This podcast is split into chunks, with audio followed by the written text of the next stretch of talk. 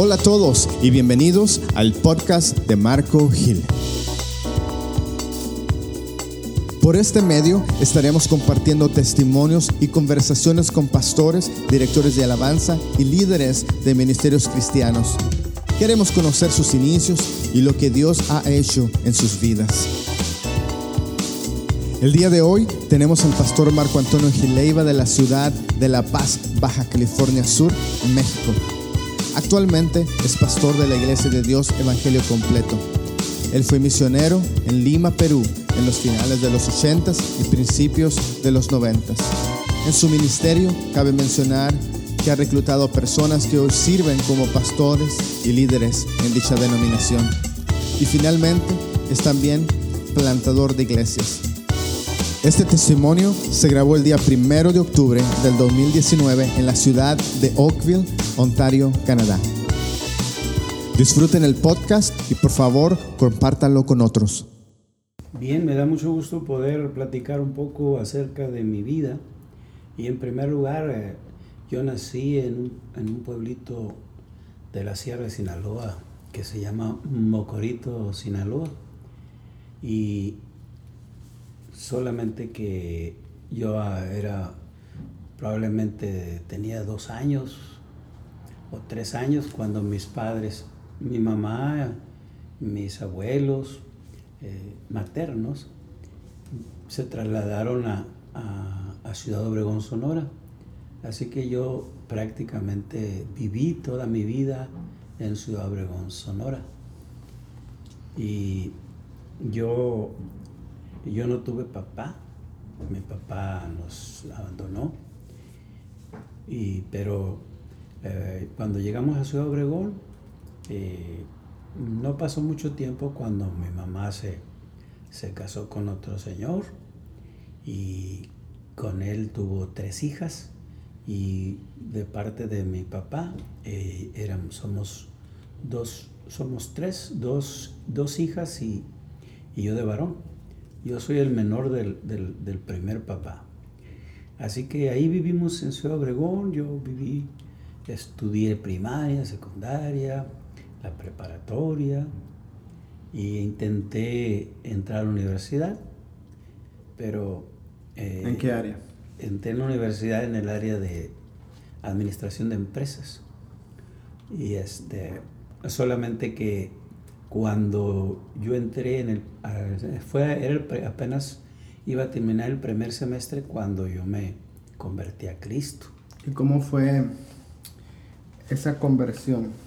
Bueno. ¿Qué es lo que... Yo, yo era como... Estaba pasando en, en, tu vida. Sí, yo era como, pues la mayoría de los jóvenes en ese tiempo no había, no existía tanto la droga entre la juventud más bien sí existía la, cerveza, el alcohol. Y yo no fui un joven mm, vicioso, ni de cigarro, ni de, ni de cerveza. Solamente, eh, bueno, eh, los fines de semana, sí, era muy, casi todos los fines de semana nos íbamos con los amigos de ahí del barrio. Eh, ya cuando estábamos en la, en la preparatoria, cuando estábamos en la prepa, pues ya estábamos grandes y nos íbamos a los a las fiestas, tanto caseras como a las fiestas de ahí de la ciudad, de que se da en los, en los lugares de, los bailes. Y yo era católico, yo asistía a la iglesia católica, eh, era, era muy católico, eh, de tal manera que eh, yo participaba en, en, las actividades, en las fiestas religiosas de la iglesia católica, eh, yo era de los que salían en los dramas en Semana Santa, en Navidad, y era, íbamos en las fiestas, eh, en las peregrinaciones de los, de los santos de ahí del barrio y particularmente de la Guadalupana. Se hace cada año, se hace un desfile ahí en la ciudad y con carros alegóricos. Y en Semana Santa se representa la Pasión de Cristo. Yo era uno de los actores principales era, eh, era muy apreciado por el, por el ministro católico de ahí del barrio.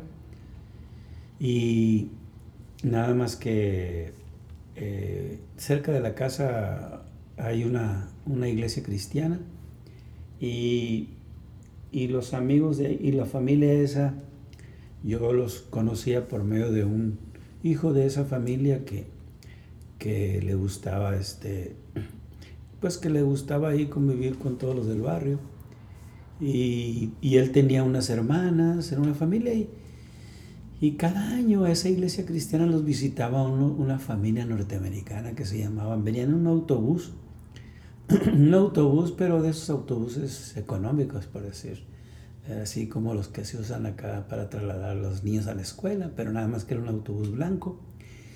Y cada año llegaban, eh, pero yo me di cuenta, pues el último año yo conocí eso, nos invitaron y fui a la iglesia esa. Eh, la iglesia era una iglesia pentecostés y, y eso la mamá de, de, mi amigo me regaló un Nuevo Testamento. Y entonces, pero pues mm, yo no, yo no seguí yendo a esa iglesia. Yo seguí viviendo mi vida, yéndome con mis amigos, yendo a la iglesia católica. Y, o sea que ese fue tu primer encuentro, por decirlo así, muy breve, con, con los hermanos. Con hermanos cristianos, personas cristianas con la Biblia. Sí. Y después seguiste.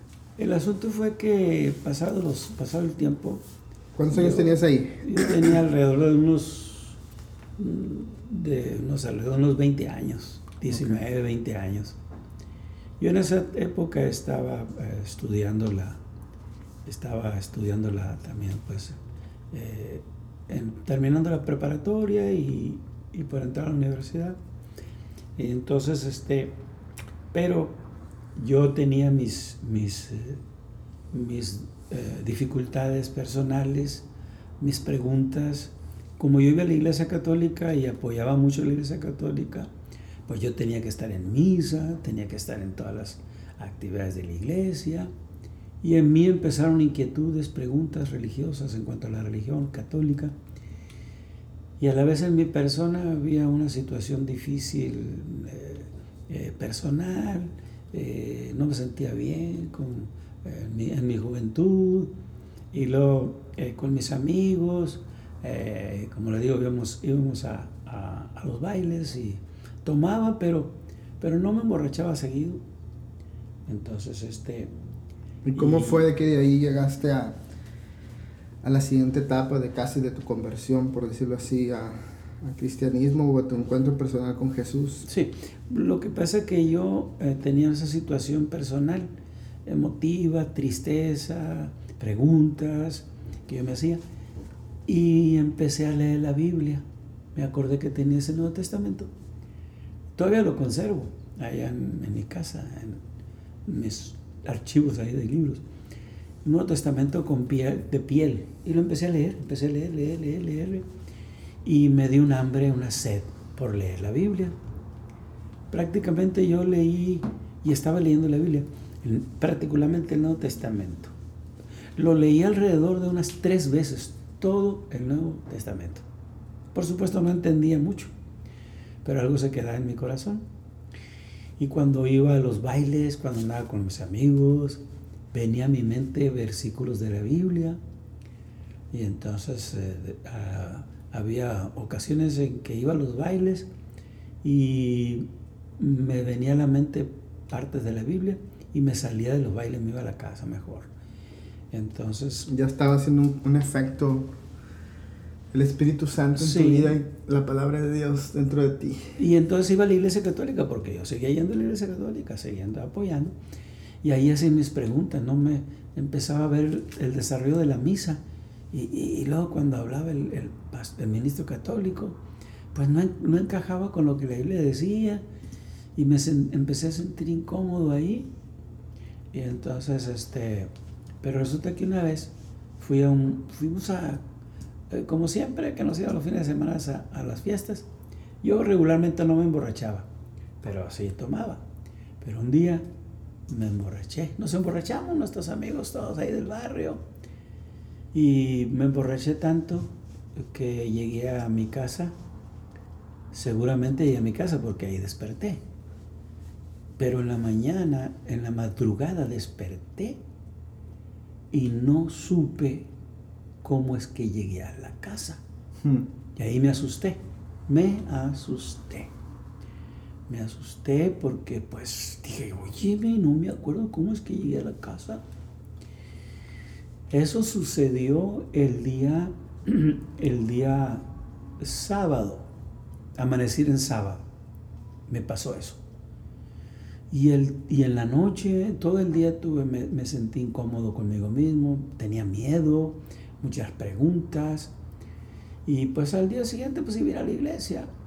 Y este, fui a la, fui a la misa, me confesé. Eso sí, cada domingo me confesaba, tomaba hostia, todo lo que se hacía. Y rezaba, me decía el, ministro católico, eh, estas son las, reza tantos Padres Nuestros a San María. Sí, bueno, ya lo hacía. el domingo en la, en la mañana me la llevé a misa, en misa hasta yo estaba en todas las misas de la mañana y en la misa de mediodía. ¿Eso pasó el domingo? Eso pasó el domingo, pero resulta que en la tarde, en la tarde me acordé de, que había ido dos veces antes, muchos años antes, muy, en un periodo de quizás de tres años antes ahí, había ido a una iglesia evangélica en el centro de la ciudad. Y me acordé, cuando yo estaba con mis inquietudes, me acordé de esa iglesia. Antes yo había ido porque yo era muy enamorado, era muy noviero. Y entonces eh, dije yo en, dos o tres ocasiones que había ido ante esa iglesia, mi intención era ir a esa iglesia para ver si encontraba, decía yo, una hermanita, porque tenía muchas novias y dije, nunca he tenido una hermana, aleluya, voy a ir. Pero no, no tuve éxito en ese sentido, pero habían pasado los meses y quizás un año o dos cuando me acordé de esa iglesia en mi crisis que yo traía, religiosa, personal, y luego que me había pasado de que me había emborrachado y no sabía cómo iba llegado a la casa. Total que me acordé de esa iglesia y fui a la iglesia cristiana. Fui y fui al culto, era en la tarde, a las 6 de la tarde empezaba el culto y yo me fui. Y ahí había empezado el culto, llegué casi al principio y me senté como todos los pecadores a la última eh, banca o en la primera banca entrando en la entrada principal. Y ahí me senté y llegó el momento que pasó el predicador. Ese día estaba un predicador invitado. Después supe ese predicador era, fue por muchos años, ya se había jubilado, y fue a, la convención territorial que empezaba el lunes de esa semana. Eh, y él iba como invitado especial porque fue por décadas, fue director mundial de misiones, director, director latinoamericano, de misiones, y era un señor mayor, y nunca se me olvidó el nombre, ya él ya partió con el Señor. Él se llama Bessie, Day, Bessie Harvey. Bessie Harvey. Hago un paréntesis porque a lo mejor hay mucha gente que no es, familiar con la Iglesia de Dios. Okay, sí. Entonces, bueno, eh, en la Iglesia de Dios, en Semana Santa hay una celebración cristiana. Entonces, esto es Ahí es Obregón. Eh, en Obregón, Ciudad Obregón, Sonora, México.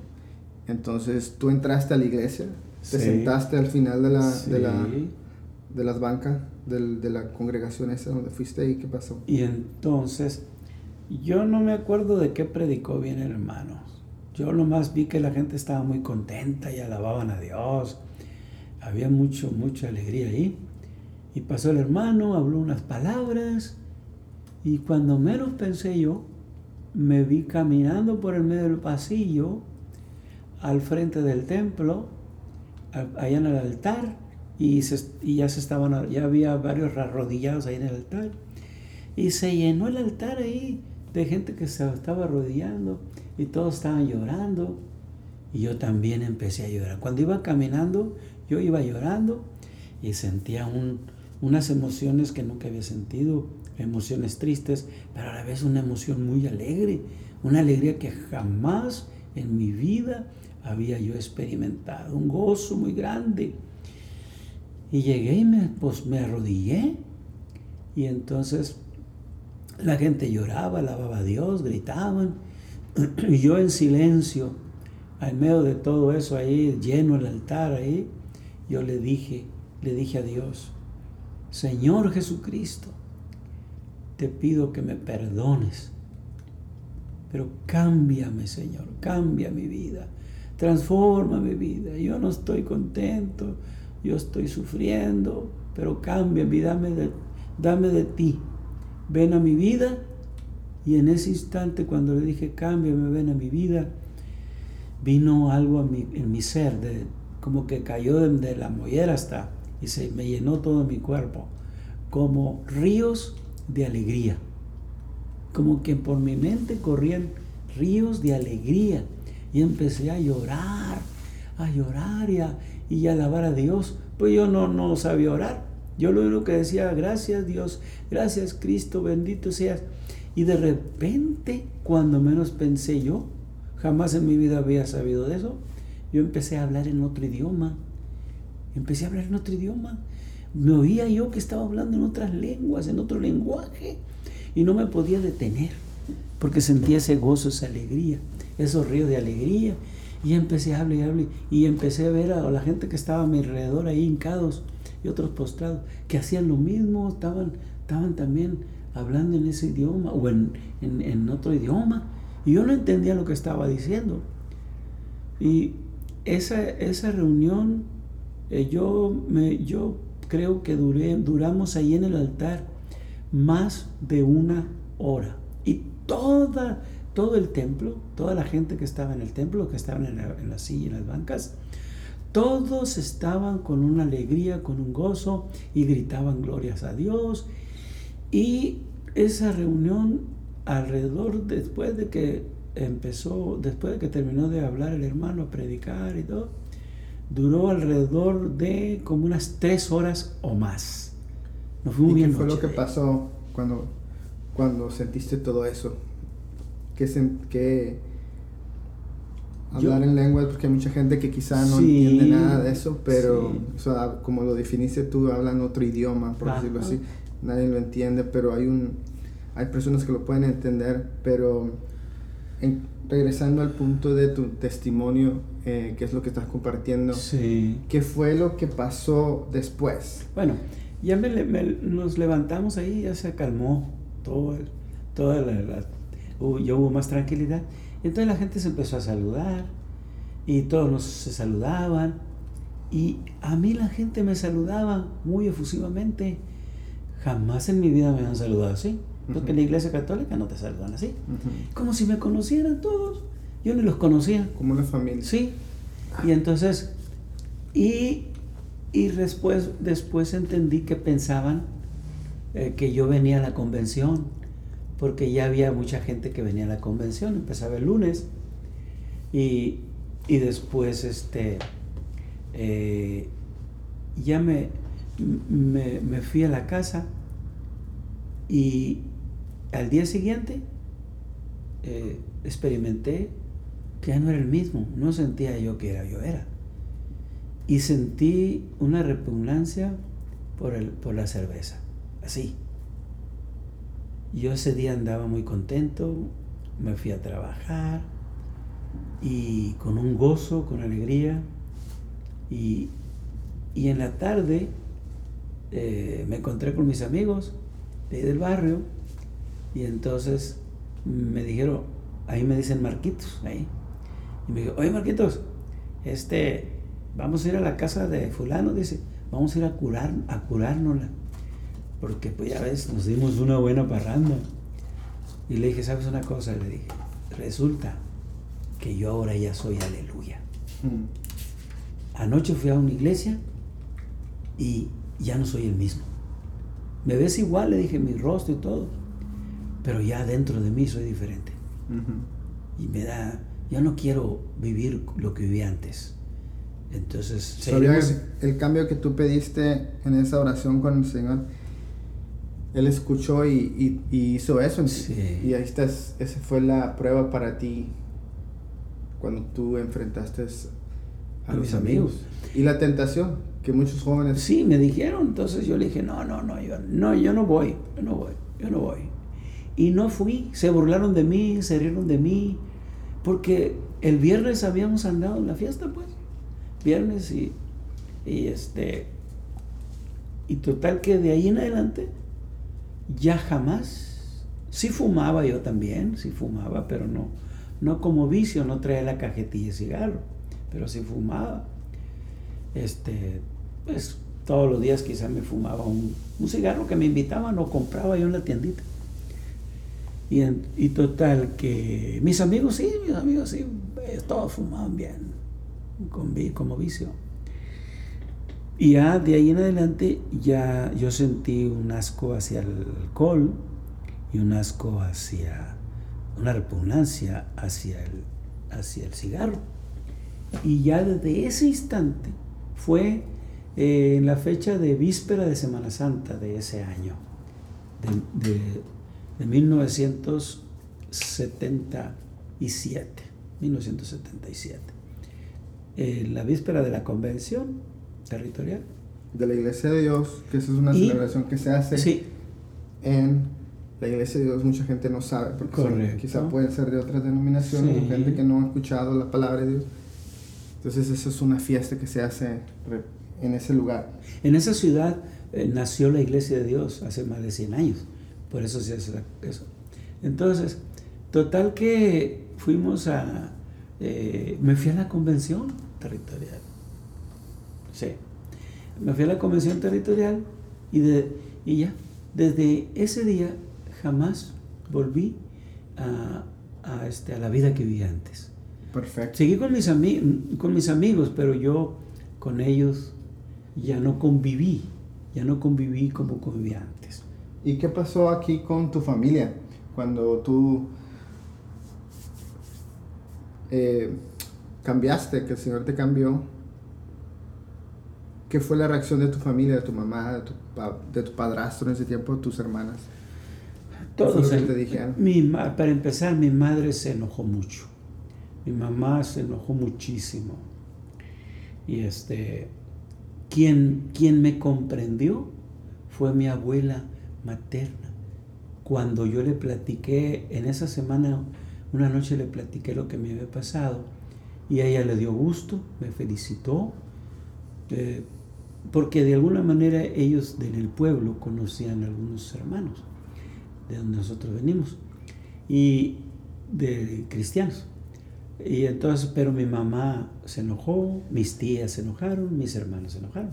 Ok, perfecto. Y, y el cura de la iglesia. A eso es lo que te iba a preguntar. ¿Qué, eso lo mencionaste quizá al final y yo lo sé, pero me gustaría que nos platicaras un poco sobre, tú eres una persona católica, creciste en ese sistema, esa manera, esa religión que es muy famosa en México, y tú colaborabas en muchas, en, la, en las fiestas y en las reuniones católicas, domingos, también lo mencionaste, pero había algo, quizá que a lo mejor ibas a ser un, el padre te, te, te viraba a ti como un buen prospecto. Sí, eh, sí, es muy importante lo que me acaba de recordar.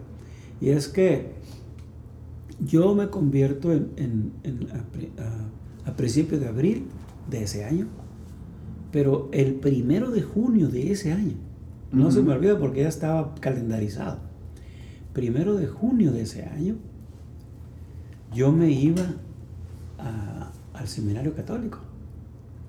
Entonces yo eres el prospecto de esa iglesia para mandarte sí, allá. Y entonces cuando yo platico con el ministro católico, pues se dio enojado, como nunca se enojó, pero muy enojado. Nunca lo había visto, y éramos amigos. El asunto era que, eh, como, les, como les platico, yo era muy católico.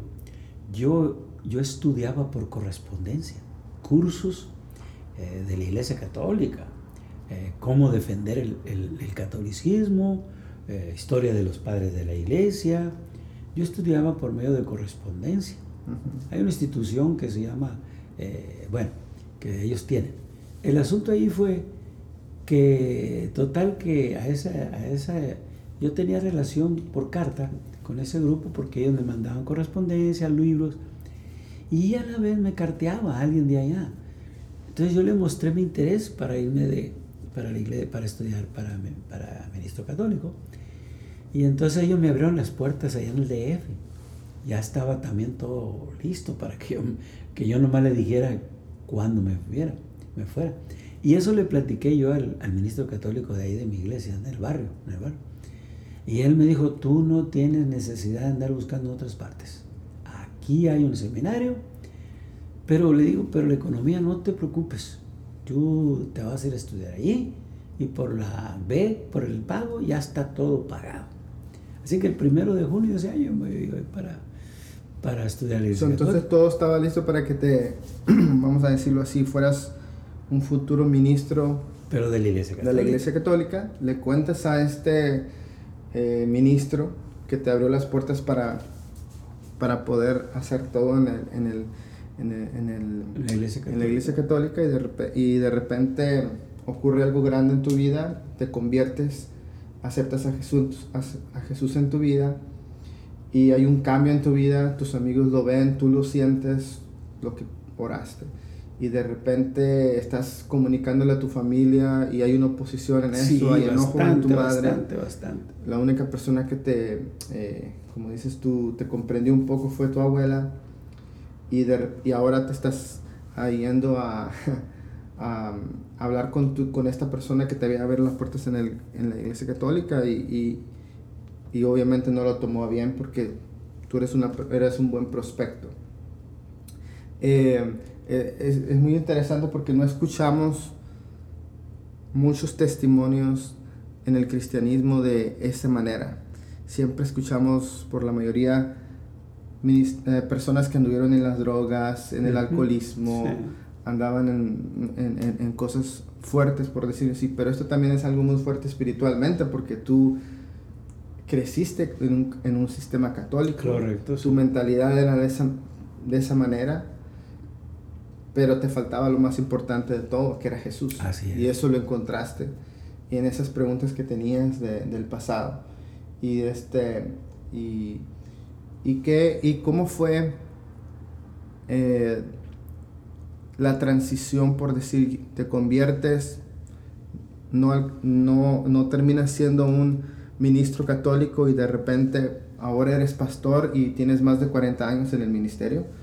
¿Y cómo fue esa transición? ¿Cómo, cómo te llamó el Señor? Sí, eh, la, la, iglesia donde yo me convertí, en ese tiempo que yo me convertí, como decimos nosotros en, nuestro, en, nuestro, en la iglesia nuestra evangélica Pentecostés, eh, eh, había un avivamiento.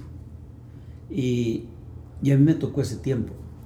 Entonces, los domingos no la llevábamos en el templo. O sea, en la semana íbamos a los cultos. Pero los domingos teníamos, eh, había matutino, o sea, 6 de la mañana. En 6 o 7 de la mañana había culto. Y luego, y luego, y luego, y luego a media mañana. Entonces, pero a mediodía la, costumbre que había ahí era que los jóvenes nos íbamos a testificar de Cristo a las plazas de, ahí de la ciudad y nos, íbamos, nos subíamos a los camiones urbanos, o sea, a testificar de Cristo. Y una de las cosas que me, que me hicieron a mí fue, el líder de los jóvenes, así de, de, boquejarro, me dijo de la primera vez, me dijo, Marcos, tú te vas a ir en el equipo que viene los camiones urbanos y tú vas a testificar de Cristo.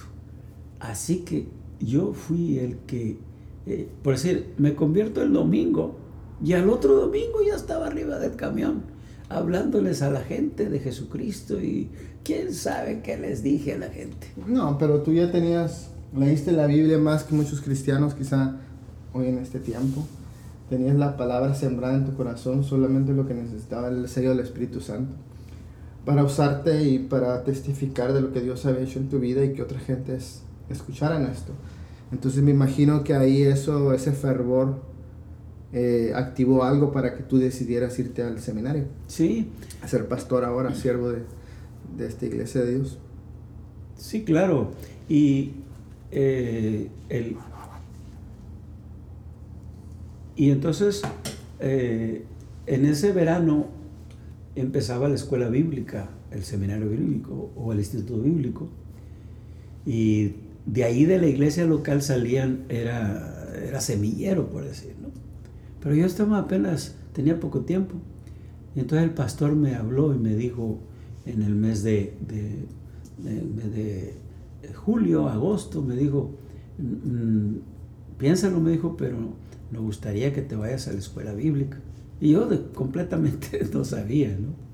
Pero me explicó. Y entonces, este, eh, pues yo no tenía quien me ayudara económicamente allá a la, beca en Hermosillo, Sonora. Y, pero después el pastor me dice, ¿qué has pensado? Y le dije, hermano, yo siento muchos deseos de dedicarme de tiempo completo a predicar el Evangelio. Siento en mi ser, le dije, como un fueguito, le dije, como que adentro de mí hay una lumbrita ahí para hablar de Cristo, para hablar y dedicarme. Yo tenía mi trabajo material, por supuesto, pero había ese deseo. Y entonces me dijo, sí, dice, pues ese es, ese es fundamental para que tú te vayas a estudiar. Y le dije, pero yo no tengo el, tiempo. Eh, bueno, pero dice, pero tú tienes el bautismo con el Espíritu Santo y tienes ese fuego, ese deseo. Entonces dice, déjame y hablo con el director de, de, Hermosillo. El, asunto fue que hablaron y me dice, ¿sabes una cosa? Te, sí te aceptan. Hermano, le dije, pero yo no tengo dinero, yo soy de familias pobres. Le dije, no me van a sostener a mí. No te preocupes, dijo. Me dijo, ya estás becado. Una hermana, una hermana de aquí de la iglesia te va a pagar, te va a pagar la beca. entonces tenías pagado en el pasado todo para irte de ministro católico. Sí. Tu familia pues opuesta a todo esto por la conversión al cristianismo. Y ahora estás en, las, en una manera similar, pero ahora dentro del cristianismo, que Dios te está abriendo las puertas para que tú seas pastor, porque seas ministro en la iglesia de Dios o espallas en el futuro hacerlo, ¿verdad? Sí. ¿Y qué fueron em, eh, los, las, las, cosas que más crees que enfrentaste siendo, teniendo un trasfondo católico y de repente a un mundo cristiano? Viste las diferencias de las iglesias. Entonces, ¿qué, qué, qué fueron las cosas que más te costaron, por decirlo? ¿Había algo que, que, vamos a decir, que costó seguir a Jesús? Bueno, fueron las cosas después de ser cristiano? que fueron las cosas así más directas que te que enfrentaste? Pelear eh, por, el, por seguir a Jesús. Sí, lo que más batallé fue con mi familia. Eh, yo, yo enfrenté esa situación con mi mamá, mis hermanas, mis tíos, mis tías, eh, fue en primer lugar. Ah, luego, en segundo lugar, mis amigas y mis amigos católicos del barrio, ¿sí? porque pues éramos amigos, y, mis amigos, mis amigos de parrandas, ¿sí? con ellos. ¿Tu círculo social? Sí, es, lo que más batallé yo eh, para, para, seguir a Cristo, porque porque la vida social que yo tenía era muy activa, pues, toda la semana y el fin de semana era más enfático. Eh, nos buscábamos, me buscaban y, entonces, este, eh, aún después de, estar yo estudiando, eh, venía yo acá a mi, a mi ciudad y seguían, se me seguían buscando, me seguían buscando tanto de parte de la Iglesia Católica como mis amigos. Y y, y, y, aún estudiando yo en la escuela bíblica, venía yo para mi, mi, casa y me hacían la vida de cuadritos, como se dice así. Complicado. Sí, complicada mi familia. Tu familia entonces fue algo muy cercano que al final de cuentas habías decidido seguir a Jesús y servirle de tiempo completo y Dios abrió la puerta en todo, en todos esos aspectos y, y so, alguna una manera, por decirlo así, sufriste persecución de alguna manera hablando por parte de la familia. Y eso es interesante. De este, bueno, pues muchísimas gracias, eh, hermano Marco Gil Leiva. Y des, gracias por su, compartir su testimonio y de este, compartir con, con nosotros lo que Dios ha hecho en su vida. Y algo que quiero finalizar en este tiempo que me llamó mucho la atención, eh, este día de, de, esta entrevista, este testimonio, escucharlo. Eh, es el tema es ríos de alegría. Es, muy interesante porque al escuchar todo esto veo que dentro de la vida de este pastor, de la vida de este hermano eh, en Cristo, que al final de cuentas todos somos hijos de Dios, pero algo que él manifiesta dentro de esta plática es lo que había dentro en su corazón, en su vida, lo que le faltaba. Eh, había leído la Biblia, había escuchado de Dios de alguna manera dentro del catolicismo, dentro del cristianismo, por amistades, etc. Pero al final de cuentas había un vacío dentro de su corazón, había algo que necesitaba. El, temor lo pacaba, eh, eh, el enemigo obviamente no quería que, que él, por decirlo así, entrara en el, en, conociera a Jesús, obviamente, porque dentro de su vida había una desesperación, había algo que, que, que, necesitaba cambio, necesitaba alegría. Y algo que me llamó la atención de eso, y por eso le pongo el tema ríos de alegría, porque eso es lo que describe él dentro de todo este testimonio, lo que vino a su vida, en el momento que viene el Señor a su vida, en el momento que el Espíritu Santo eh, toma su vida y sella su corazón. Él siente esta bendición, esta alegría como un río. Muchas gracias, pastor, y Dios le bendiga. Y Gracias por escuchar. Eh, bendiciones a todos. Amén. Gracias. Dios le bendiga.